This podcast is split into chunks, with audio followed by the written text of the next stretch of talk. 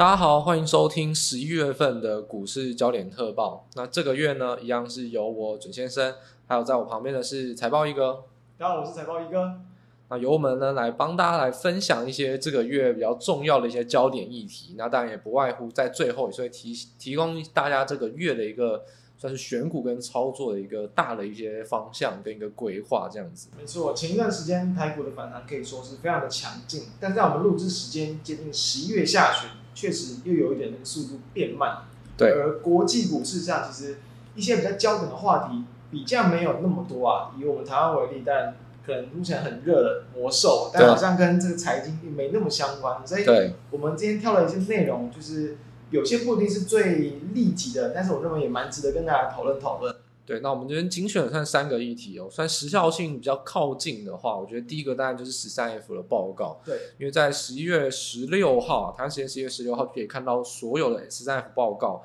嗯、那当然首当其冲就是台积电，然后当然还有很多的一些半导体类股都算是鸡犬升天。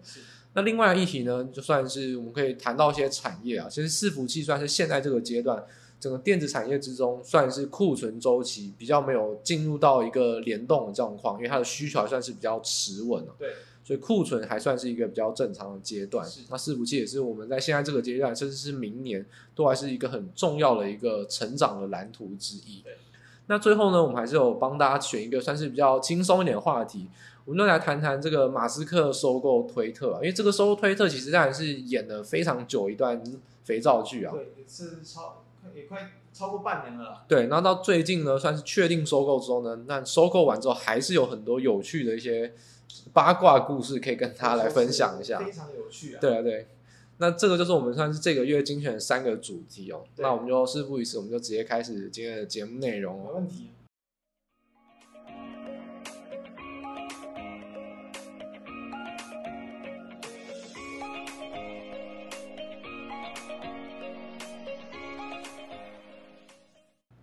好，那第一个呢，我们就先来一点轻松简单一点的，我们来看看马斯克收购推特这个议题啊。要不要采报一个？其实我们之前就有谈过关于马斯克的一些故事啊。那你要帮大家来回顾一下，帮大家复习一下。对，就在四月份的时候，当时四月份的月特辑，我们下了一个小标题是“世界首富的野心”嘛。对对，其实当时候的一个，其实应该说特斯拉的股价其实是有一度的往上去转强。就是那时候电动车的市况其实还算是很强，那当然马斯克也有他可能个人相关的一些绯闻什么，这些都比较偏一些有趣的一些消息。但当时哦，就是说他就是要去这个收购推特，也是用一个超过四百亿美元这样的一个高价去收购，所以在那时候短短的两天左右，就让推特的股价是涨了快超过三成，没错，就是直接激励股价往上冲，然后当然。中间又经历了很多的一些波折跟变化，直到在就是上个月底就正式就是完成收购。所以其实这样的一个过程，我们当时就提到，就是说，当然我们会期待啊，期待马斯克，因为毕竟他也是在推特上，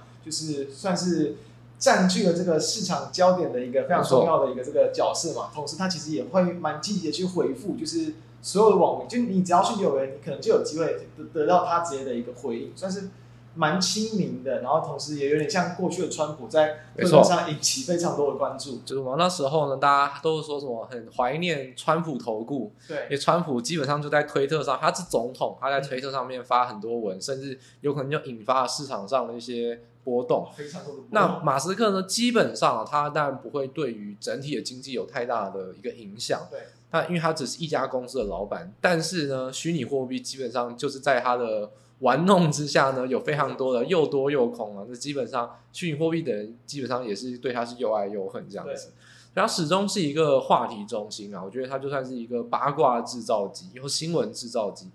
基本上，呃，我觉得大家可以想一下，就是我们说那种有交友圈的感觉，大家会讲说什么演艺圈，演艺圈，其实啊，大家想象什么币圈啊，或是一些科技的一些相关的一些。交友圈啊，马斯克基本上什么东西都可以跟他扯上关系啊。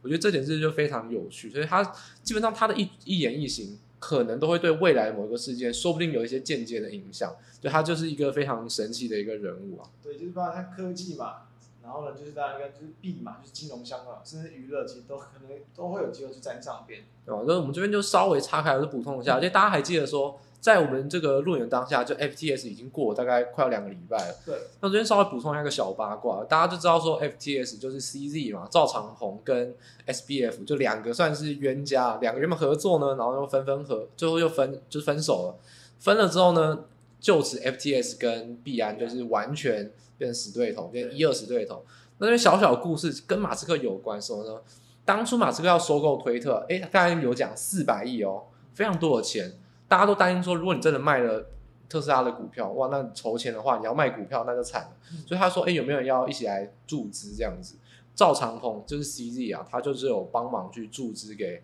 那个特斯拉的总裁，就是马斯克。哎，当初想到说，哎，虚拟货币的老大都去赞助特斯拉的老板，那结果 SBF 就说，哎，我也要去啊，他说我也要参与咖，你是币圈的话题制造机，我也要参与咖。就马斯克直接回绝他说不要一毛钱都不要，所以这就可以看到说这个也是一个有趣的故事。其实，但跟马斯克他本身的一个偏好有关啊，因为 C E 基本上不管他做什么，都是给你钱，推特你要怎样管都不管。但 SBF 就有很多左派的一些思想或等等，所以基本上从这一点可以看得出来，其实马斯克跟什么人都有关。你像 FTS 怎么会跟他有关？FTS 那两个人吵架那个恩怨的其中一笔，马斯克算是一个小配角这样子，这就是他很神奇的地方。那其实我们可以回归好，回过头，回过头去看一件事情，就是说，我们刚才讲到说他曾经的收购跟不收购。对，其实我们可以先回到一个呃法律的层面，就是说马斯克他放弃收购，为什么不可以？这其实是一个很有趣的事情哦，因为他收购呢是提出一个我要申请书，可是为什么不能不能放弃呢？因为基本上美国有规定，就是说。它有一个叫做反向的一个终止费用，就是说如果你是收购方，你要决定我不收购了，你要有理由，不可以连放弃都不可以。而且就等于说那时候如果马斯克他放弃的这个收购，你要付十亿美元的罚款。对，就是相较收购费其实好像还好，但是他也不会想要去多付这样的一个十亿的一个这个罚款。不过重点不是在钱，重点在于说你连付都不给你付，你根本就没有放弃的权利。为什么？因为法律有规定说，除非存在着。诈欺行为就是说，被收购方有资料隐瞒，或者说数据隐瞒。例如说，你把这家公司打打造的光鲜亮丽，结果根本就是空壳公司，那当然不行。就是说，被收购的公司骗了这个收购方。对。所以在后几个月，他只要说什么？哎，你们这个假账号的一个数量，对，他说什么？比你想象的还要多。对。但是推特也就是有把他们，就是他们有实实在在的把这些数据什么，其实都有去都提供出来，所以他们其实没有存在这样子的一个隐瞒不实的一个情况。就基本上，这个这件事情也是要回归到监管机关，包含像 S S S E C 等等，他们要决定说，就是说你要放弃，你申请收购要丢一个申请书，放弃收购你也要把证据拿出来，然后丢一个申请书。就基本上大家知道 S E C 跟特那个马斯克是死对头，也不是说死对头，就是说马斯克经常被罚款，都被 S E C 罚钱。可能过去常常在就是推特上一些很多航空的一些言论，就会被警告过嘛。所以基本上在这件事情上面哦，完全就是。马斯克最后就闭着闭着，就是摸摸眼睛，闭着眼睛就算了算了，走走走，算了，我就付钱了。那想说没办法放弃收购，好吧，那我要收购，钱也筹到了。那收购完之后，他就要开始大显身手了。对 对对对，整顿啊，达成他当初的目标，就是什么言论自由嘛。他就是觉得说，其实像。大家应该知道，尤其像 Facebook 吧，其实很多人其实发一些文，就是可能他有比较明确的一些可能特别的立场，政治立场。政治不正确的话，就有可能就是你的本就会被会被弄掉了。没错。那推测可能他觉得也有点这样的情况，所以他的理理论就是说，他让它变成一个更言论自由的一个方向。但言论自由反而后来变成一个就是可能保守方向，衍生出很多议题。但不过我们再回头来一下，就是说为什么当时候马斯克想买，后来不想买，主要还是因为就国际股市下跌有很大的关系。在四月之后，其实特斯拉的股价其实又再度的一路的往下跌，然后国际啊之间乌俄战争的影响，然后国际股市下跌，等于说它在特斯拉的一个这个股票的一个市值，其实也是往下少了这个几百亿的一个美元，等于说，哎，你的其实你的身家其实好像就少了更多。然后当时候你为了要去买推特，其实一开始他本来想要用收购，但原本推特他不太同意嘛，所以他用更高的价格，几乎就是比原本开开出了一个倍数去收购，是四百四十亿美元，所以这是一个。算是蛮贵的价格，直接贵到就让推特的一些高层他们就愿意好收钱，对，就就，变现了啦。好啦，你这个公司你真的很那么想要，或者说你真的要当盘子去买，那就给了啦。对，所以后来就是特斯拉股价跌，国际股市跌，那个市值蒸发导致说它它收购的意愿变低，就导致那些动作，然后就回到刚刚，就是他后来还是必须要把它给这个收购下来，变成就是最大的这个，就推特的老板。连马斯克其实自己也有预料到这件事情，就是说，如果他真的要完全的收购啊，要把四百亿美金筹出来，他自己一定要负担很大笔的金额。对，所以那时候就有说他可能要借钱，或者说要变卖特斯拉的股票。那基本上特斯拉就因为这个原因，就是我们在录影的当下，其实很多的科技类股都是因为财报有一个跳空缺口，比如说像 Meta 直接一个二十趴跳空缺口，那很多的科技类股也有有跟随这个盘势有反弹。但是基本上有一件事情就是发生在特斯拉身上，就特斯拉在最近一个礼拜跌得特别凶，又破底了。所以基本上这件事情其实也跟他收购推特，跟收购推特之后引发一些原因，还有包含最近比特币的一些，那就是说虚拟货币的一些风波，其实都有关。所以基本上所有的利空都是跟马斯克或跟特斯拉是牵扯上关系啊。就可能不是跟特斯拉有关系，但是都跟马斯克很有关系。所以大家大家都很值得一提。那我们就可以把稍微把焦点。提到就近期在收购之后发生的一些事情，对，相信大家应该比较常看到。就像我自己比较少在用推特，而你其实就是算蛮比较常用，对，我算很常用。所以如果一般比较少用的，可能就知道说，哦，就是马斯克上任之后就开除了一堆员工，对，高阶经理啊，然后呢原本是财务长等等的，然后甚至很差，但一半的员工都开除。没错。开除之后呢，可能在某些地方又发现，欸，其实好像还是需要某些部门又把他们再找回来，然后总之就是引发了很大的反弹。基本上这件事情啊。就是他，他一开始呢，就直接就是杀鸡儆猴，先砍高层，四个最高的高层直接先裁员掉。那这个情况下，那时候就是我们之前四月谈那个，哎，我们之前应该说在川普那时候谈过推特这件事情，嗯、就是说就是就黑命贵啊。那时候就有谈过说，其实推特的总就是创办人是 Jack Dorsey，他那时候就是创办了 Square 嘛。我们那时候就就是有就有跟大家提过这个人，就跟他大家介绍过。Jack Dorsey 就是非常喜欢虚拟货币，所以后来去开了 Square 这家公司。那 Square 后来变成完全的炒币公司，现在改名叫 Block，就是 Blockchain 那个吧，跟 Meta 是同一个概念啊。就是我要搞什么，我就把名字跟它一样，这样子要宣示那个主权。那 Jack Dorsey 他后来他其实早就离开推特啊，但后来他有出来背锅，就是说，就是说啊，那个推那他会被裁员这么多人，他他过度的扩张也有关，就是他当下老好人了，就是说他以前呢也算是有当过推特的。CEO 嘛，所以他还是要负一点责任。嗯、不过其实他也是口头上的负点责任，就慰问一下大家，其实他也不用付出什么太多的心力啊。他早就离开了，所以这件事情也是引发很多争议。就是说，一次开除主管之外，大家想说，那只是你要夺权嘛？结果他连员工都裁了，那那那到底真的是冗员，还是真的是要把推特大翻新？这个大家就会很就是很惊讶。我觉得从一件事情就最明显，就是。在前一阵子啊，因为我有使用推特，嗯、那时候推特在那个那个推特里面啊，就突然传出说马斯克 po 一张照片啊，就推特然后躺在坟墓上面的照片，什么意思呢？因为前一前几个小时发生一件事情，就是说他要求所有员工不能进推特公司了。为什么？他说他要管理所有员工的权限。他要重新审核谁能进公司，谁不能进公司，他要好好的来审核一下。所以他说两可能两天之内都不会有任何员工进公司，就很担心说会不会伺服器挂掉，推特就不能运转。然后呢，马斯克又很故意的发一张坟墓的照片，然后上面摆了一个推特，大家想说该不会是真的吧？那时候整个推特上面，大家有没有看过那个那个就是你的名字，所有人都在跟那个剧情一模一样，就是说。在另外一个平行时空是什么呢？在另外一个社群网站，我叫什么什么？如果推特挂了，记得去那边追踪我。那时候整个推特都在弥漫这个风潮，所以其实马斯克那时候就是，其实他真的是蛮蛮故意的。他明，因为他自己是老板，他知道说他其实根本不会挂掉，伺服器不会挂掉，他还故意的去发这张照片，引发了整个晚上推特的一个就是纷扰，大家都很担心说万一挂了怎么办？这有点。可以说就是有点像世界首富的恶趣味。对对，有钱人的想法就我们无法猜得透这样子。对，所以其实他在收购这间公司，当真正的想法，或是他后续的一些这个意图，当然没有完全参透。但确实，有些人就说他有点就像，比如说，他是把这来当做可能类似一个娱乐，或他就像一个艺术家，他透过他这样的一些并购，虽然目前来看好像结果并不是那么好，但其实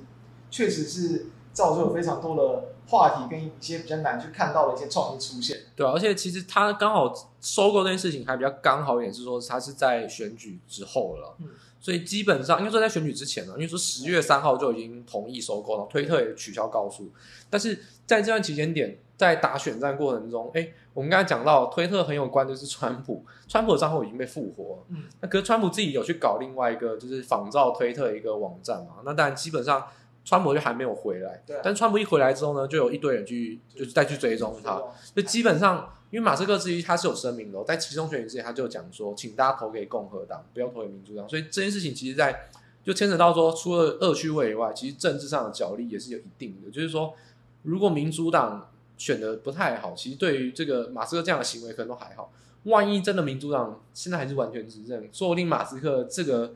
也没办法玩的这么开心，说不定。就其实他在政治上也算是比较右派主义啊，就是说他一直嫌民主党很左派、很左，就是左交啊，所以基本上他就比较会倾向于共和党。那川普就是连带的就比较受惠一点，先前被推特直接封锁账号，现在他是直接复活了这样子。对，那在所以刚刚就谈到就是说，就是有关于后面的一些事情嘛，我就稍微聊一下，其实就是说。有关于就是在接手之后，他们其实有很多想要去可能开源节流嘛。对，那节流就是 裁员工嘛。对，这个很最简单，就基本上开源最简单什么？就是砍掉不必要的支出跟不必要的人。那什么是不必要？就他说不必要就不必要这样子。那看的话，就是他有就是那个蓝勾勾，就是有点像 FB 前都什么官方账号。对对对对对。认证嘛。那因为后来他只是把那个改成变成要给你，虽然也遭到很多的抨击。但最后就还是用，比如说他原本开了十块，后来就是用成八块，就是说对，要调，基本上调了大概七十几趴。对，你知道每月付这样的，就是少少的一个美金，你就能够有这样的蓝勾勾类似一个官方认证，所以导致后来就出现很多的一些假账号。对，假账号发出很多，你开始可以像梗梗图开玩笑，比如说一些可能形象很好的一些一些公司的一些可能他的代表人物，他的 IP，没错，比一些宗旨或者做一些比较马里欧，像任天堂马里欧。对，一些这种奇怪的一些这个图片，一开始还好，后来就是传出很多的一些这个企业的假账号，对，然后发了一些就是对企业的这个形象有损害的一些文章，以及很多政治人物，甚至很多马斯克自己的假账号，就是就是反正就是对于对他个人比较不利的一些这种言论出现。当然，其实很多都很有梗，但确实可能也很多也都部分去影响到一些这个公司的这个股价，导致就是说到后来啊，就很多，因为其实也有很多的一些企业嘛，他们会。透过这种社群平台来去上他们的这个广告，所以导致这样的一些情况，很多人就会开始去考量到，就是广告的效益会很差，甚至有很多这种假账号情况，就是假账号就顺应他的这言论自由，大家都可以上去各各种发文，到最后他自己也不堪负荷，把一些就是伪造马斯克的这个假账号，就是因为他的这个内容可能会有疑惑啊，或者是这个有一些对市场不好的一些影响等等，把他们去做砍掉，所以他其实还是有点难拿去拿捏那样的一个点。没错，刚才讲到很重要，就是说玩归玩哦，但是政治归政治都没关系，但是会影响营收。刚才讲到，其实社群网站最重要就是广告效益，对，广告的分润是非常重要的一环。那刚才讲到广告这回事，我们刚才提到一个股价下跌，最有名的例子就是李来，就是美国的生技大厂之一。李来是对，它是胰岛素的专利权哦，所以他那时候假账号发了一个，就李来假账号发布说，我以后的胰岛素要免费供应。当天礼来真的盘中跌了五趴，真的股价大跌。那基本上后来当然会回去，因为这是假消息会回去。就是对李来来说就算了，反正是短线消息，但也澄清就好。但是对于推特来说，我们刚才讲到广告效益。那如果今天讲的是 Nike 好了，世界杯，我真的来做一个推销，人家万一猜你是假账号，那这个广告效益等于就没有。对，就基本上可信度这种事情是很重要的，因为你每一个推广消息。大家都想说，那会不会是李来的胰岛素一样都是假的？那根本就不起不成广告效益。我还要先猜测你是不是假消息。那这个广告有下跟没下是一样的。对，而且现在很多的企业其实因为透过网络社群化，他们在广告上会变得比较更网络的用语，更风趣幽默一点，甚至有些黑色幽默，就贴近网络时代这样的特殊，所以像分众行销这样，甚至也有可能一点点黄色幽默。对对对，所以导致就这些广告出现，大家就会越来真的会有点分不清楚，所以。比如说从台湾，比如说最后是我们常用的可能 FBI 出来看，有些假账很好认，但是因为它这个就是所有的人都可以去认证这个蓝勾勾，所以导致说大家对于就是这种广告现在就会有所影响。同时，其实马斯克他做一件事情，就是说他在发布说，是对于这种可能呃企业对于他的这种广告或是什么这种社运人士在抨击他的就这一些这个举动，他当时候还有就是，呃，应该是一个就是可能跟那时候的一个可能通讯然后行动广告相关的一个协会里面的一个很重要的一个这个人，就是他叫呃 Lou Pascalis，他有去留言，就是说马斯克他们谈话之后，他做很长，就是因为他也把这个他们很重视这个审核广告审，那马斯克他把这个审核部门可能超过七成人都直接裁掉。那马斯克看到这个留言之后，他做什么？他把它封锁。哇，很很很任性啊，就很做，就很像还是继续在很开心的去用他的这个推特这样，但是确实可能就造成了更多负面的影响，导致说可能在为什么近期是，不管像是大家对他的这个负评，员工的一些抗议其实还是很多，然后特斯拉股价要下跌，这些其实都是负面的一个影响，对、啊？所以其实我们可以总结来说，就是说其实他从收购前，然后呢到收购的过程，到收购后，其实都一直引发很大的争议。那我觉得可以总结过一句话。其实我自己是推特使用者啊，就跟大家稍微聊一下说，推特使用者会不会因为马斯克是推特的老板而离开？不会，因为其实现在的社群真的每一个社群都有很重要的特性。像有人就说，在 IG 每个人都是要装有钱，装生活过得很好。然后呢，同一个账号，像我自己现实生活中的朋友或是网友就很明显啊，就是说每个人我们都有 IG 跟推特，每个人都有互相的账号。IG 呢，大家都 po 好的照片，po 美食，po 美景。在推特上面呢，什么照片都不用 po，就是一直疯狂干掉或者疯狂讲垃圾话，就是疯狂讲，就是我们彼此之间的一些垃圾话。就推特的环境营造就是一个非常 real，就是做自己，我没有需要社会化的掩饰，我该讲什么就什么。然后呢，我在那边讲的话，我只希望看，只希望就是谁看，就是跟我很熟的人或很开起玩笑能看到。就其实推特的环境塑造其实是很好，它其实塑造是一个很很开放、很奔放的环境环境。但如果奔放过了头，就会变成说，变得像疯人院。所以到底幽默还是变得像疯子，这个其实就是一线之隔。我觉得这就是推特在后续要掌握的一部分。推特其实我们从之前黑命贵就有讲过，推特拥有一个非常好的原生环境。它的客户的轮廓，就是使用者的轮廓，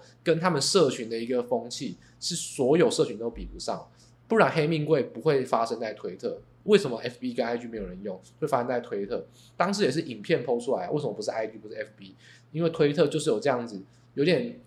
该开玩笑的时候开玩笑，但干见义勇为的时候，就会一一一窝蜂去见义勇为。一血腥案的时候，就会有一堆血腥的照片。它就是一个很真实、没有掩盖的一个社群啊。所以我觉得马斯克要怎么去管理，我们后续可以持续的去看。至少就我本身而言，我觉得看起来是还有得闹一阵子啊。所以觉得大家可以在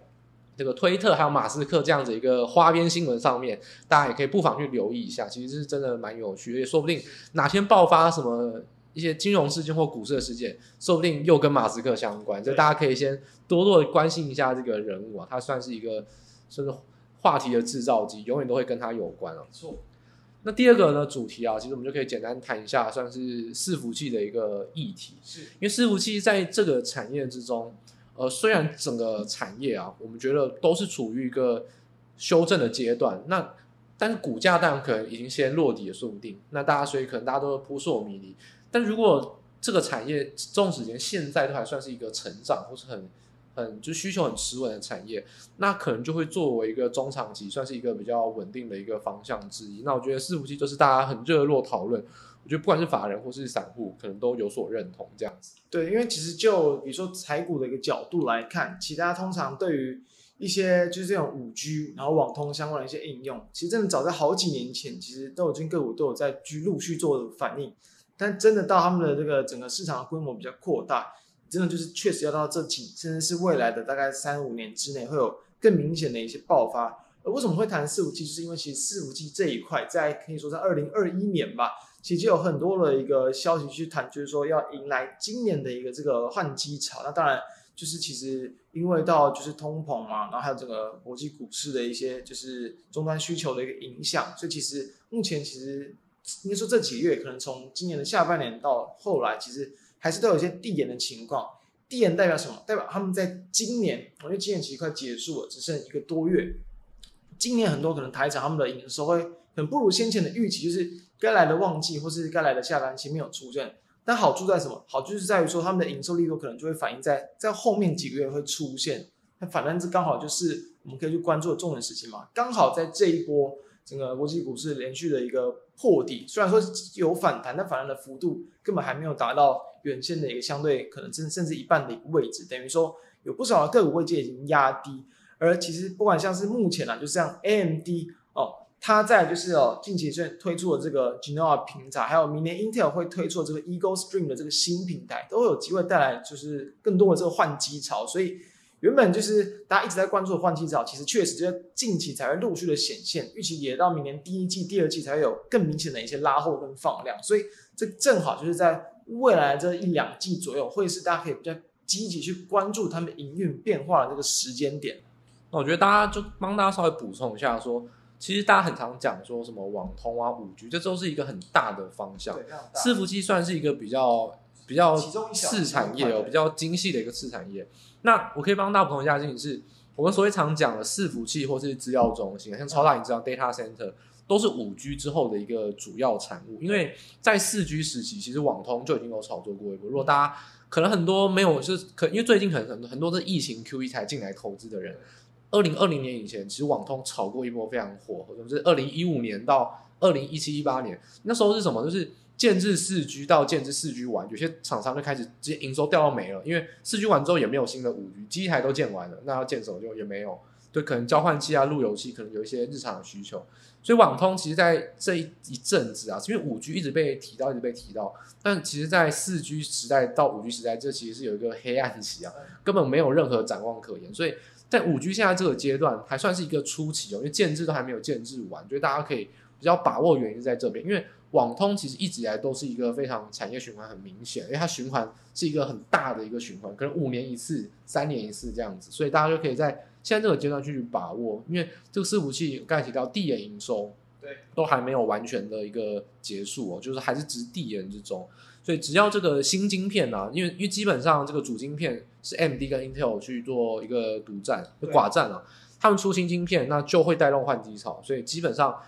客户也有可能因为哦知道你要出新晶片，我现在就先暂缓订单，也是有一部分这个原因。所以基本上疫情造成二零二一年都没办法建制，那再后来是晶片缺，知道不能建制。现在是那个 AMD 跟 Intel 又因为库存关系，可能想要卡一些去库存，所以不想要这么快出新晶片。反正各种原因都造成说，其实一直都没有把这个量能放了出来，这样子就真的谈了很久，市场已经期待了很久，但是真的都还没有完全的实现，直到近期才会开始陆续去发酵。而且还有一件好事在于说，哎，虽然说可能目前市场对于说，包括像今年的展望跟明年全球的经济成长展望，好像还是没有这么强。虽然说明年联准会升息循环会告一个段落，但通膨还是很强嘛，所以终端需求不见得会那么快的一个复苏。但好在就是在于说，像很多电子业可能在明年的资本支出，但部分次产业其实有些都还是有在持续成长，很多可能它都会有在往下修。至少在可能云端啊、资料中心这一块，很多就是北美那边的一些厂商都还是有在去。增加就包含像是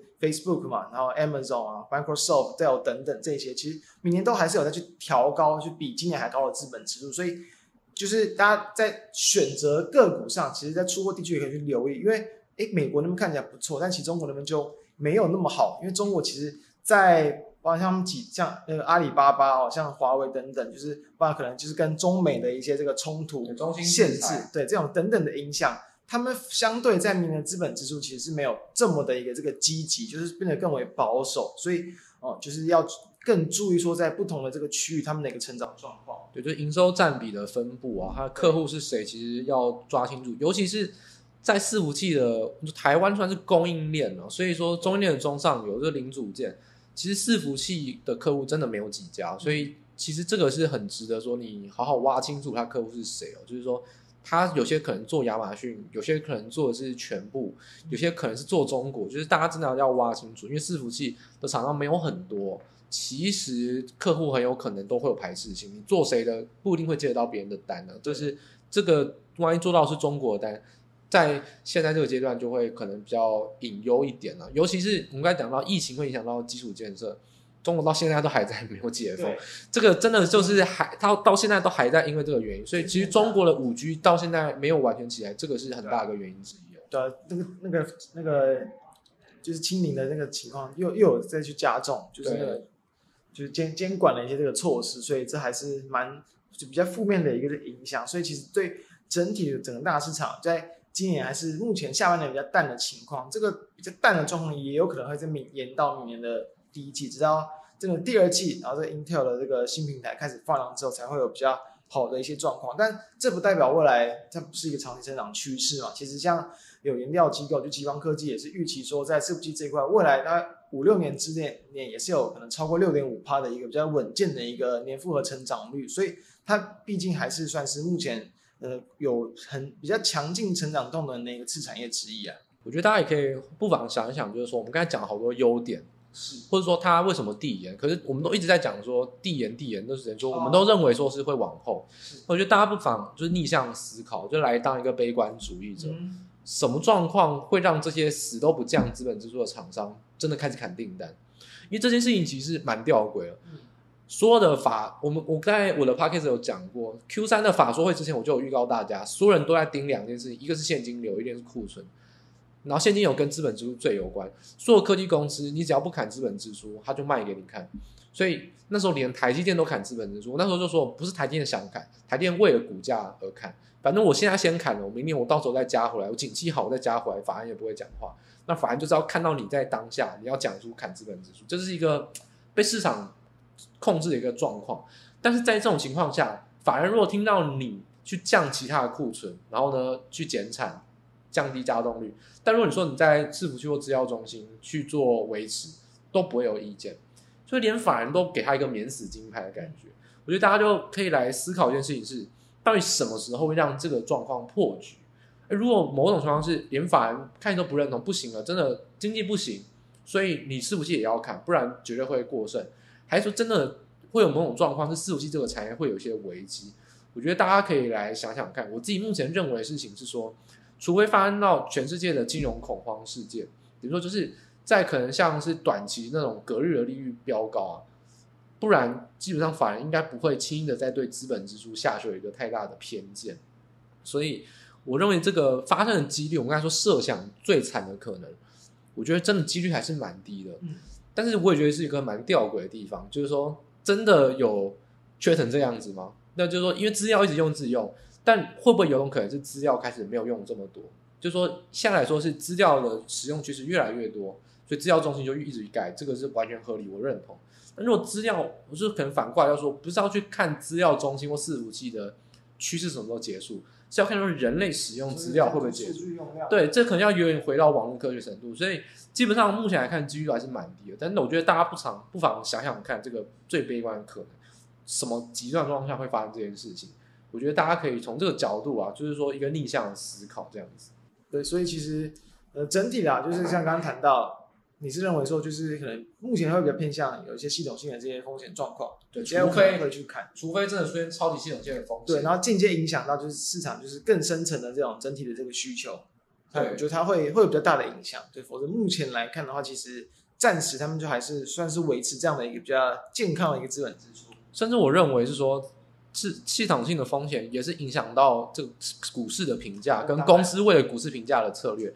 纵使发生金融风暴，我觉得资料需求还是不会降。每天大家手机就越用越多，然后耗能就越耗越多，然后每个的资料都越来越多。我觉得，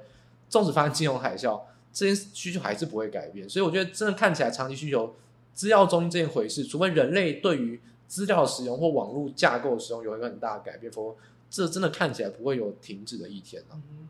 对啊，所以嗯，那等于等于说，对于后续的一个这个看法，我觉得重点大家还是可以去放在就是未来的一个这个，比如说真的出货啊，就是新平台的一个。呃，交听新旧平台交替，然后出货开始放这个时机点，我觉得我们毕竟也不用聚焦到太久。未来明年会发生什么事情？其实利率的波动其实当然很很多不确定性，但我认为就是在很多企业厂商的一个这个营运开始动能放量的时候，我觉得确实还是值得可以去关注。然后同时股价就有可能会在可能大概前一季左右，通常就会陆续去反应。我觉得可以去观察到时候的市场气氛。没错，就是假设啊，如果你要关心台股的话，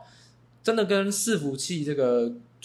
整机的一个伺服器啊，其实我觉得可能你说看广达或什么的，那我觉得其实不如看伟影啊，对，因为纬颖它算是很干净哦，就它基本上真的就是纯很纯的伺服器，那它的营收目前都还是维持在成长，就它确实有出现递延哦，真的第四季都还出现成长的状况。那尤其是它是白海伺服器，所以它受惠到的供应链就会分散的比较多一点。我觉得大家就可以在这方面，就是例如说可以看一下六六六九的尾影啊，就是从它的营收状况，它算是一个很龙头的一个指标，不管是基本面还是它是股价的一个领头程度，都还算是。蛮有代表性的，大家都可以在这方面可以多去做观察，对，就可以用它去指标，然后同时其他很多概念股，像什么就嘉泽，然后各种 CCL 铜箔基板或者很多 PCB，有可能会跟在这个后面，对慢慢他们就会有去联动的一个效应，所以就可以从这个方向去看。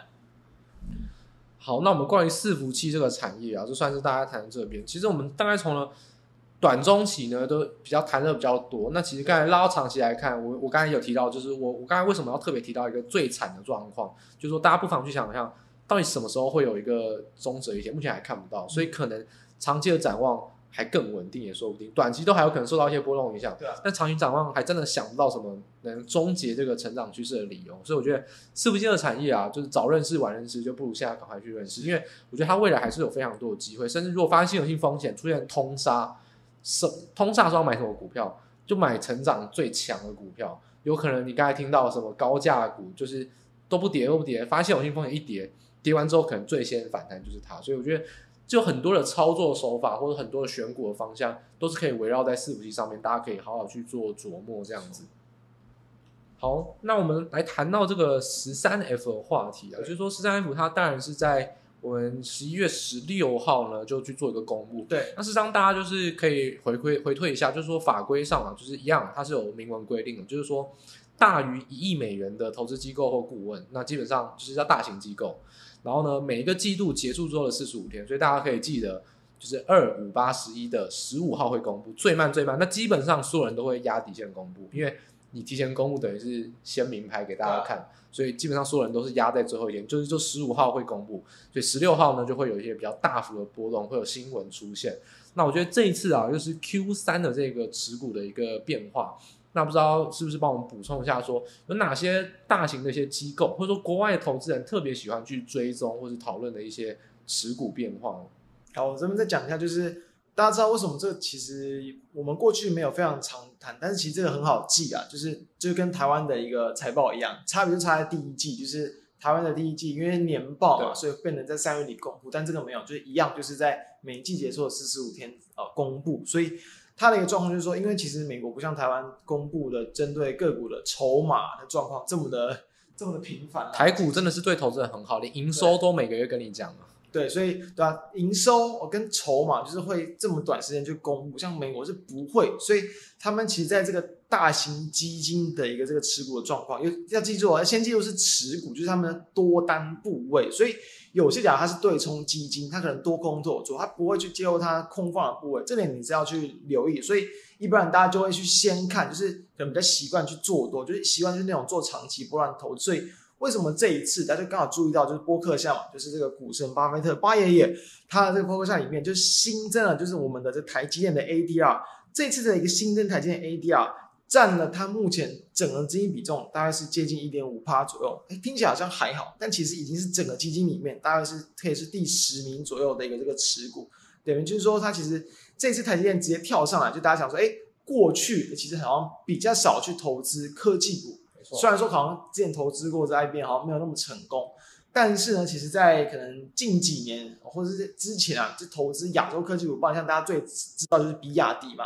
比亚迪是直接翻了这个好几十倍，同同时投资的年限也是非常久，大家就会想说，他的一个眼光当然不能说百分之百，但是呢，他都是比较长期的角度去出发，而且说其实，嗯，通常在亚洲区的投资准度相对是比较高一点，所以。这一次巴菲特也是趁台积电一直连续破底嘛，从原本可能市场上讲说什么破六百随便买，五百随便买啊，直到来到了三百七，就好像市场都已经对台积电非常悲观的情况之下，然后开始反弹之后，哎，又传出说是巴菲特开始去加码进场，所以就激励到市场的一个信心，所以这当然这是比较难得一见的状况。为什么过去好像很长，大家不会去特别讨论实战 F，就是因为毕竟这是美国的大基金，他们都是以美国的个股为主，所以一旦有切入到，可能就是台湾的这种。科技股的是 ADR，哎，当然就会引发很多的一个话题，所以这是主要激励跟台湾台股比较相关的一个原因。但我们这边要注意到，其实从目前就波克夏在这一季的一个这个变化来去看，其实我觉得比较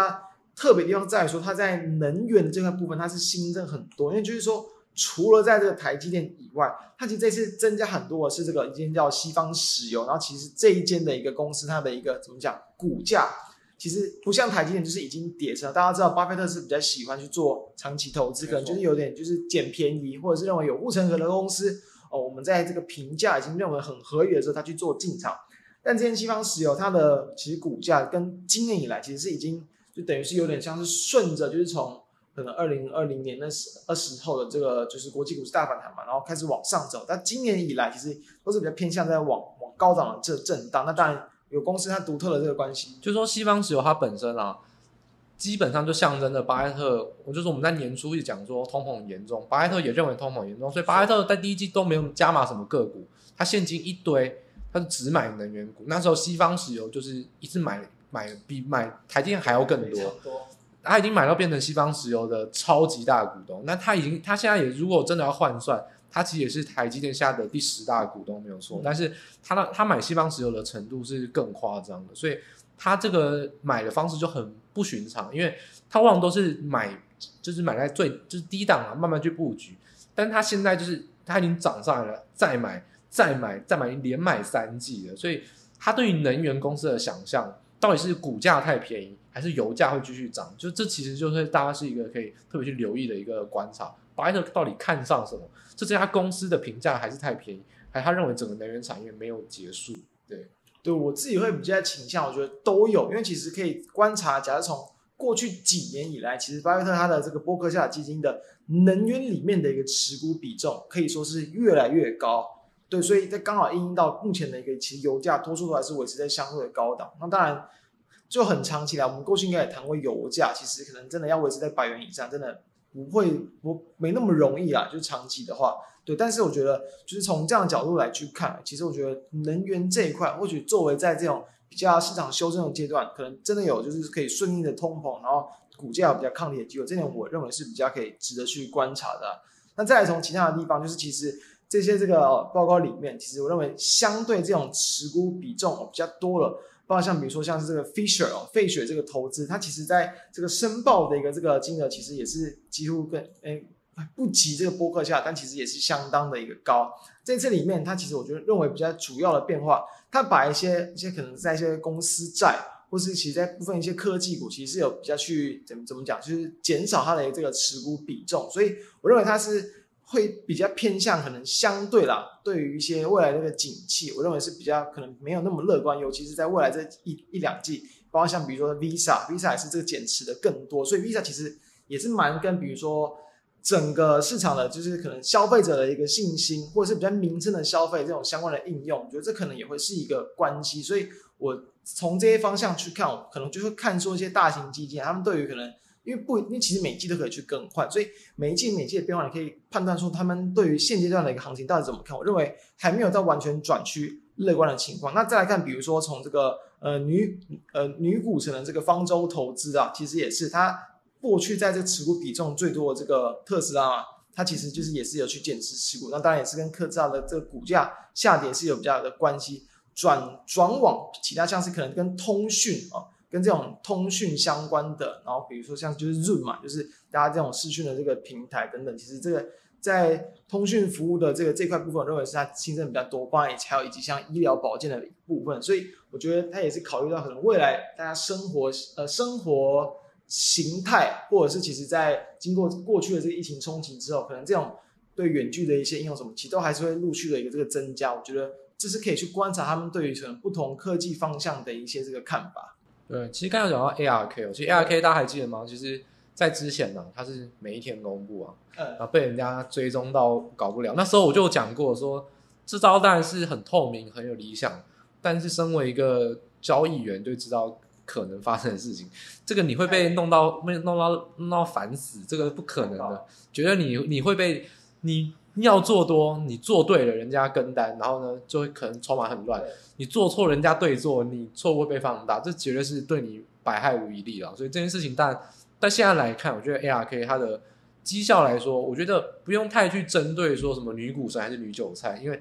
ARK 它投资什么，它就是投资根本不赚钱的高度成长股。嗯、那现在这种情况下，修正评价，殖利率一直飙高，那未来折现值修正一定是没有赚钱的会被修正最多。所以这只能算说盘势上就造成必然的结果。然后他又不改变他的选股策略，那就是长这样子。我觉得也没有必要说他选股不好，他选那些公司，我搞不好十年后都还是很好。说，其实他跟马斯克是一样，我很，我都还是很佩服他们选产业的逻辑跟眼光。但他们的操作，就是女股神的操作策略，在他那时候顺风顺水的时候，我就已经逆风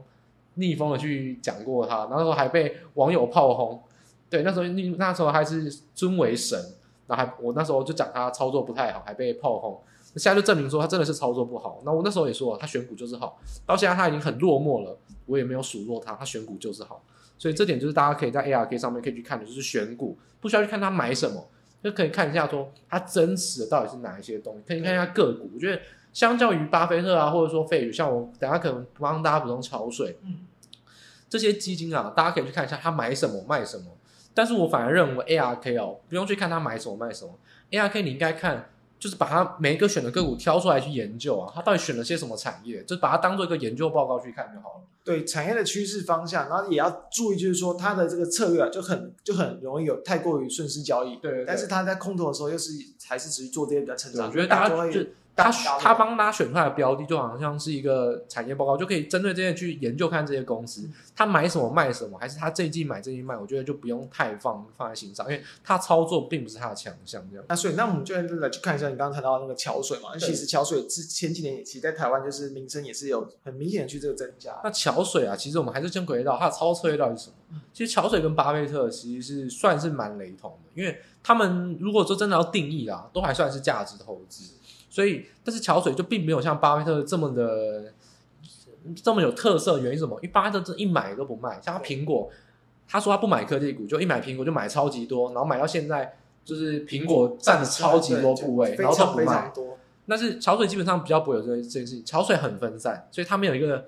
就是说你要去研究桥水持股，哇，你就很痛苦，因为太多个股，不像巴菲特前十档个股就是占了他很大的比重。应该说。这些大基金里面，其实蛮多都还算分散。对对对，是巴巴菲特是他太强，就是真的苹果真的占太多，超过四成。其他其实基本上你一档啊，几乎都不会超过一一呃一成啦。对，然后再就是说桥水啊，他的选择个股也是一样，他很喜欢选护城河，所以他其实很很爱选消费必需品。例如说巴菲特最爱的什么可口可乐，桥水也有啊。桥水基本上占他的第四大持股。然后诶，他买了大型持股，其实大家都听过，像。P&G 宝桥或或是乔江就是 Johnson 就是娇生，这些都是消费必需品，大家都很常听过。什么洗发精，或是你的这些什么什么日用品、卫生用品、卫生用品，然后是像星巴克这些，对，生活中很常会去见到的。就这些东西，就是说发生了经济的一些衰退，但是它都是必要的消费，而且你会看品牌，所以比较不容易去减少它的消费。它东西可能一个都是。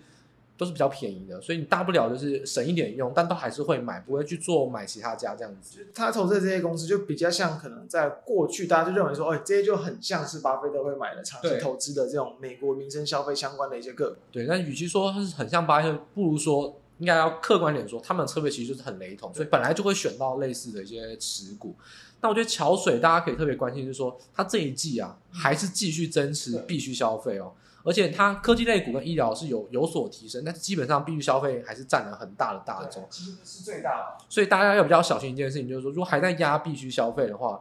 这件事情就对成长股不太有利，因为连这些个股都还是没有大量去压住科技类股或成长股的话，基本上我觉得不会到完全走一个很大很大的多头。嗯，因为必须消费品比较是有防御性质的。那在现在这个阶段。还是要比较提防是说，如果可能第四季或第一季都还是会有比较震荡的一个阶段，甚至说讲坦白一点啊，我觉得其实看到未来两年，其实这个整个世界还有的乱，就是说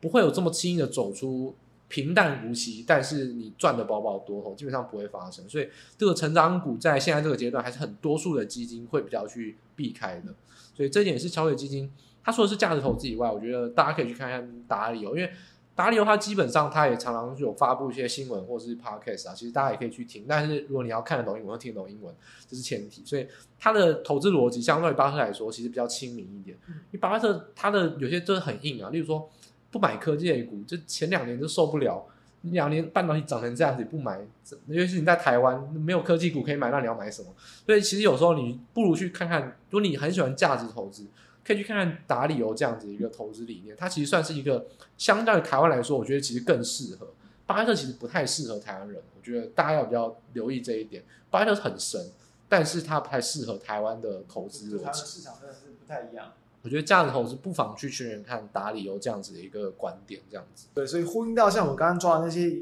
那个金额是比较更大的一些这种申报金额比较大的一些这种基金啊，确实就是，哎，他们这几些一些可能基金啊布局的这个方向，确实就是有去显示说，对于可能未来可能一两季几季的一个景气，还并不见得那么的乐观。我相信方向其实是差不多的。对，那我这边也要帮大家补充一下，就是说我们回到一个比较细节，就是说台积电。因为这是因为台，这这次是因为巴菲特买台积电，那当然其他基金也有，什么老虎基金都有买。那台台积电一被买之后呢，就跳空，当天的 ADR 是跳空涨十二趴。对。那我觉得大家要比较留意一件事情，是为什么会有这个现象？因为大家知道买是第三季买，都已经四十五天了，一这第四季都过一半了。问题是什么？我就跟大家讲一个心态哦，就一样。如果你是基金经理人，你是中小型的基金经理人，你不用公布三 F 吗？你就想一件事情。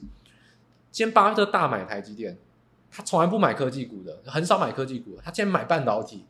那如果你是半导体或是科技类股相关的基金经理人，你要不要买台积电？答案是要。这是一个赛局，大家可以想情境分析，就二乘二的情境分析。第一个，如果你不买，台积电继续涨，真的继续涨，就是跟巴菲特无关，巴菲特早就买了，但台积电还是续涨，那你铁定被骂到臭头。你明明是科技类股的负责人，你明明是跟这个你可以买这个类股的基金是负责这一块的。巴菲特他不买科技股都买，然后结果真的涨，你不买，铁定被骂到臭头。那如果不买跌了呢？你也没赚，你也不会得到奖励。那反过来说，如果今天你买了，然后呢跌了怎么办？巴菲特买了啊，巴菲特也买了，我大概跟他一样的要一起跌，你会有一个垫背的理由。这其实是很多国外经理人常用的招数，他会要保住饭碗，我就是买跟那些经营经理人一样的东西。大不了真的跌了，由他来当垫背，就是说这市场不好，或者说有一些股价上的反应。然后呢，如果他买了，然后也赚了，那当然最好，你就赚钱嘛。所以怎么样来看，多数的小型经理人，如果你是负责半导体和科技类股的，跟单是一个必要的决定。尤其是巴巴菲特从来不买半导体，从来不买这种科技类股，就很少买。他今天突然买一次大买，你不跟单你是傻子。所以当天为什么会有十二趴？中小型基金的人一定是追价，他当天我才不管我买多少钱，我就是买，反正我买了之后就有理由可以不被骂，管他价格是七十块还是八十块 ADR，我就是买，所以这件事情是造成他当天去追高的理由，不一定是大家想象的去散户去跟单巴菲特，散户敢跟单巴菲特在涨十二趴的时候跟吗？我不相信，其实那个跟单在十一趴十二趴持续去做跟单的，一定是中小型基金。所以我觉得要建议大家说，这个突然涨十二趴，其实这短线上当然说技术面会是一个防守价位，嗯、但这跟巴菲特真的无关，这个缺口完全是中小型基金跟单造成的。就是巴菲特的一个先前的进场，然后以及也还有很重要，就是说其他的成本也没有到时候多低，就你这时候进场，其实你可能就算它成本偏低，你也比它高不了多少。你们它的成本其实并没有说现在赚了很多，而且就是因为它就是会用比较长的角度来去做观察，所以。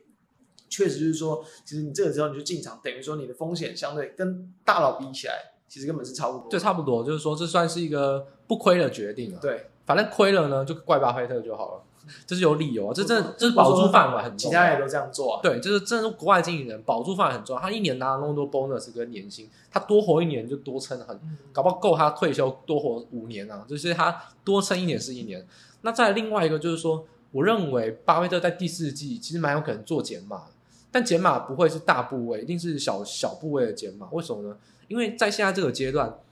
大家可以去算一下，台积电 ADR 其实如果你去换算成台股是五百三十二万张，那巴菲特现在买六千万股，然后一股 ADR 对五股台股的原股，他其实就是买了三亿股，其实是三十万张。他其实 ADR 归 ADR，ADR 市场他已经买了七趴了，这个流动性其实要小心，因为。巴菲特他自己本身虽然是常买常卖，就是说没有做这么短线投资，但是七趴真的算买的有点多。我觉得他应该是会些许的减码，尤其是看到很多人帮他抬轿去做追加，其实他适当去做减码，它的主要部位可能维持着八成或九成，但是可能会有五趴到十趴的减码在第四季发生，这是非常有可能发生的，因为考量到流动性，考量到一堆人因为他而追加，我觉得大家是可以在这方面就是未来如果看到十三 F 有做减码，不用太过担心。好，所以其实这种十三 F 啊，我们就帮大家找一下，就是说其实我们两个人各自喜欢去观察的一些观点啊，大家大家可以从中去有不同的收获，有不同的一个观察方法，不是只有看买什么去跟单，其实还有很多的呃可以去做启发的部分。那作为当帮大家提醒一下，就是隔了四十五天，所以也不要太兴奋，就它是一个参考数据，但绝对不是一个。呃，一定要去跟单或不跟单的一个逻辑，这样子。看到的时候，他们可能早就有不一样的一个动作，所以其实就跟财报一样，它就是比较落后性的一个资讯。那所以说，为什么过去可能台股市场比较少谈，确实就是因为他们其实可能对于台股的一些联动性可能会相对再少一些些。所以就是大家在后续去观察的时候，你可以确实可以去观察说一些重要的一些个股或方向布局的变化。那如果说没有太大变化，那可能就是不一定要就每一季一直有去特别的观察。对，而且有一些的对冲基金，它其实很多部位是就是 OTC 的部位，就是说并不会公布啊。例如说像 Michael Berry 大空头，他买了一堆股票，你说他是空头，他一讲说什么金融海啸之前会有一堆金融诈欺，所以他非常看空，因为他认为 FTS 就是一个他又被他猜中了一个前兆，他非常看空。大家手上买一堆股票，怎么解释呢？他其实有非常多 OTC 的部位，可能跟就可能他去跟银行的 Prime Brokerage 就去签一些合约。它不用公开，但它可能是隐含一些对赌的空单合约，所以其实这个就是要参考。价值投资者在斯坦福是特别能参考，因为他们的选股很重要。但是操作为导向的，其实就斯坦福就是看看就好这样子。那最后的话，我们就来聊一下，就是一每每一次都会聊，就是对于盘市的这个看法，然后还有可能建议在短期布局的一个方向。那我这边先来谈好了，就是因为。说实话，就是时间点会，我觉得会比较尴尬一点。怎么讲？就是因为确实这一波的一个这个反弹真的是又快又急。那当然很多主要的原因，包含像我这边就不用细讲太多，就是市场对于说联准会后期的升升息的一个步调会放缓嘛。然后呢，还有通膨数据的降温，这点是很关键。终于 CPI 比较明显的降温，才会让市场对于有刚刚那样的一个预期出现。这个预期之外，诶，那当然就台股而言，又跟就是刚刚谈到，就是为什么我会把就是呃 F 十三啊放在这个前面，其实。它就是接续的，就是台股的一个这个行情的一个是心理层面的因素，你心里面影响到资金面，资金面带动到台积电往上去推高，一并带动到很多个股，尤其电子股、科技股、半导体类股的一个反弹回升啊，所以这波台股其实很快速的反弹到了一个半年线的位置，但很可惜就是说，哎，这个时间点又又又接近到什么？又争议到就是下一次的一个联准会的一个会议要去公布他们的一个会议的一个这个记录。那因为近期其实很多官员的谈话都还是比较偏向有保持鹰派的这个态度。其实因为毕竟你通膨放缓，但还是维持高通膨，那油价其实也还是维持在相对高档。等于这些这个数据还没有非常明显的会让联准会有快速要去转向的一个利率货币政策的情况之下，其实他们呃应该说。这样的态度不会去太快的转为很很很割派，或是割派的一个情况太多。至少现在来看啊，十二月这个升两码，FED 也没有要给你，也没有要给你模糊了，就反正两码就两码，你要猜就猜，我也大概就跟你讲两码。但他的疑惑点跟不确定摆在后面，他说中期利率会升到多少我不知道。目前看起来可能是四点七五到五趴。对。但如果超过五趴呢？Fed 也没有明讲，而且就实际上的状况，目前市场上的利率啊。利率期货是各家华尔街的交易员疯狂在做交易的。利率期货现在到明年的四五月跟六月，就是第三次跟第四次 FNC 会议，到现在都还没有结论。这个是非常发散的一个市场架构，等于说连到现在为止，华尔街交易员都还没有共识。所以也就是说，其实十二月的 FNC 会议，其实真正要关键的可能是点阵图，到底他们这个中期利率会点在哪？因为这个连华尔街交易员都没有共识，所以。这一发生之后，就会有很多多空的变化，这样子。对，所以等于说，目前市场又变成了比较稍微观望，然后不确定性又增加的一个局面。所以我觉得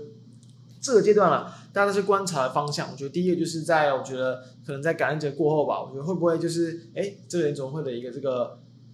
报告出现之后，会不会有一些短期的震荡？如果没有，我觉得这个地方其实我觉得反弹可能已经差不多暂时告了一个一个阶段性的一个目标价，就是半年线嘛。虽然不一定完全能用均线去看，但确实刚好在这个地方，其实也是挡了蛮多天的。我觉得动能会稍微有点这个往下滑，而且其实台积电短期的一个比较价量的变化，其实也稍微减缓。所以这阶段台股当然已经走反弹，然后反弹其实也算是相对的强劲，所以我觉得不用去太过悲观，你不用悲观，但是你对于上涨空间也不能够太过的一个这个去期待。所以我觉得这个阶段我会倾向跟大家可能去建议个股的方向。我自己啊可能会相对在比较保守一点。我当然认为短线上绝对是可以选一些相对强势的去做短线操作，但是你如果你可能要稍微再多观察一点时间，去多可能再放一阵子，我会比较倾向就是原物料，尤其是水泥股，确实其实水泥股。前阵子也是经过了一波的一个反弹，但我认为也是正巧是进入到第一个像报价止跌。从今年的大概七八月份以来，其实中国那边水泥的价格是有比较明显的开始在往上去做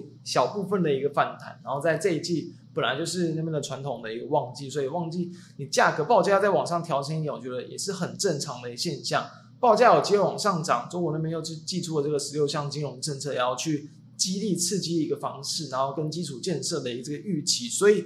不不止像水泥，甚至像钢铁，其实前一阵子其实都是有部分的这种题材激励，这也是主要的一个原因。所以在对岸的这个政策利多，然后报价的一个上扬，产业旺季，再搭配到其实像台股、台泥跟亚泥位阶都还是相对比较偏低，我会认为它会是这个阶段啊，我认为还算是相对比较安全的一个方向。对，然后就刚才讲到原物料股啊，如果真的原物料股，台湾来说，大部分还是内需为主，但是可能会因为中国的供需有一些排挤报价，就可能部分的进出口就会因为牵动到排挤到台湾的内需，所以这个联动到中国的报价是有可能的。但我觉得大家还是要不要提防一件事情，就是说中国的房地产的这个政策是变换，就是非常快啊。所以大家还是要比较小心，救市归救市，救不救得起来呢？大家还是要去紧盯。我觉得这个是要持续去关注的。那另外一部分就是说，其实我自己还是蛮喜欢看玻璃期货，就是以国呃中国的房地产来说，玻璃期货是一个非常前瞻的指标。基本上，玻璃期货如果没起来，房地产不用想它短线上有什么太好的表现。所以，如果玻璃期货有更明显的像周 K 的连二红、连三红的话，那房地产你可能会更加有信心一点。否则，在操作上还是比较小心，说到底他们在顾虑什么。玻璃期货是很多中国交易员拿来当做交易的一个商品，不是交易玻璃，他拿来交易房地产，就是他拿来当做一个猜测房地产的一个，就像你拿利率期货来猜测利率一样，他们很多人拿玻璃期货来猜测房地产，所以我觉得玻璃期货的报价大家可以关心一下，这还是跟中国的一个房地产诶蛮有关的一个部分。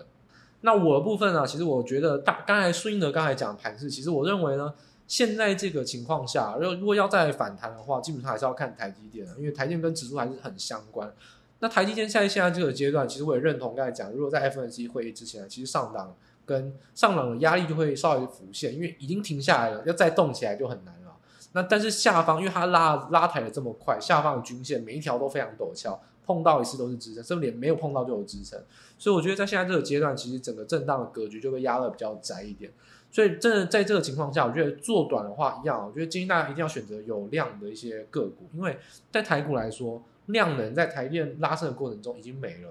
在那个情况下，半导体是鸡犬升天，你所有半导体根本没有相关的，你根本不是先进制程，你根本做就是库存高到一个不行。我觉得，甚至我看得很不爽，很想放空，但它都涨起来。不过没有关系，就是明年初有就是有缘再相见，有种有种继续涨。反正现在我是没有空，但是我是说有些个股真的已经涨到有点夸张的程度了，那部分了。但台积电停下来之后就很难再动，所以我觉得大家要想一件事情：如果指数动不起来，你就不能摆太久，因为指数你摆了久了，你一定有时候量增，有时候量缩，那就会慢慢的跟指数去做一个联动。所以这时候还是建议大家尽量去做短一点，然后做短的话，选择就是成交量比较有有的一些公司会比较好。那我觉得大家可以以月均量为标准，如果它月均量附近一直都有成交量，都没有明显的去做量缩，这样个股我觉得拉回都会是有机会，因为它成交量一直维持住，不管你用换手解读也好，不管你用它准备要再攻击，想要酝酿一些热度也好。我觉得月均量是一个底线，选择在月均量附近的一些个股，如果它拉回都还能维持量能，其实是一个很好的一个现象。我觉得不妨从技术面跟筹码面来去做观察。那当然反过来说，台电如果不涨的话，其实很多半导体的个股也会比较压抑一点。所以我觉得如果你要选择避开半导体的话，我觉得我会建议大家，第一个就是我之前一讲的汇率收益个股全部丢掉，因为美元现在开始跌。我已经有讲过，美元是拥挤交易，在我讲完拥挤交易之后，真的开始。疯狂，美元指数疯狂跌，所以美元指数造成的这种汇率收益个股，第四季全部会变亏损，甚至有很多个股可能会亏很多。所以汇率收益的个股，大家要反过来去做一个抛弃。再就是说，半导体的个股如果真的要避开的话，我会建议大家在呃运动产业，就是它是还是比较逆着电子的一个周期。例如说，在现在这个阶段，其实在十月份跟十一月份的营收，甚至到明年一二月都还是会明显的去做拉升。那再就是说，相关的话，我会建议大家。选择库存去做持平，而第三季的库存已经做持平或降低的话，会在现在这个阶段比较容易啊，它会受到法人评价上的一个提升。因为我跟大家讲过，在库存去化的阶段，法人不管三七二十一，现金流跟库存，你库存有降低，你的现金流能维持，不管你的业绩再烂，只要有成长性，他会给你比较好的评价。那如果你成长性非常好，但你都很嘴硬，我还是资本支出，我库存我不管，我要赌它未来会涨。你会被法人修理很惨，所以短线上反而会影响。如果你中长期你可以压着，然后闭着眼睛睡觉，但短线上你还是要尊重法人。所以我觉得，我觉得库存降低的这些个股啊，会比较容易受到外资或投信的一些青睐。所以在把握月均量，然后呢，维持在拉回附近都能维持月均量的前提之下，找寻一些你觉得比较好的基本面。我觉得技术跟筹码优先，基本面反而垫后，因为本来第四季就是炒股的。旺季，因为年报要很久才会出来，所以我觉得大家可以把握，就是反正要以技术面、筹码面为优先，基本面还是要选，但是比较次要再去筛选。我觉得这会比较让你的获利能比较能放大。对，好，所以那小小补充就是，如果说针对库存的部分，像我在看的话，其实像主机板厂，其实近期也是第三季至少库存是有稍微有再去下降，我认为也有比较有机会啊。会先有这样可能库存调整完毕的一些利多出现，然后到了明年可能第一季、第二季才会是这种消费性电子的库存调整，就是慢慢的见到就成效的这个情况，他们会有不同的先后顺序。到了更之后，那可能就是会变成在网通厂，到时候也会有库存调整的压力，它就会变成比较晚库存调整结束的方向。大家要去知道一些，就是可能产业他们库存调整的这个状况。那以上就是我们今天就帮大家整理说，近期市场比较热度的一些话题，还有针对台股的看法。这边还是跟大家讲，就是台股已经走了反弹，所以确实可以变得有比较再稍微积极跟乐观一点。但确实还是我们有提到不少的一些风险，然后跟这个市场的一个就是大佬关注的方向去做注意。所以掌握这样的利多利空，然后帮助大家在投资上能够有更一步前瞻的方向，就是我们希望能够带给大家的东西。那以上就是我们今天月特辑的内容，我们就下个月跟大家再见，拜拜。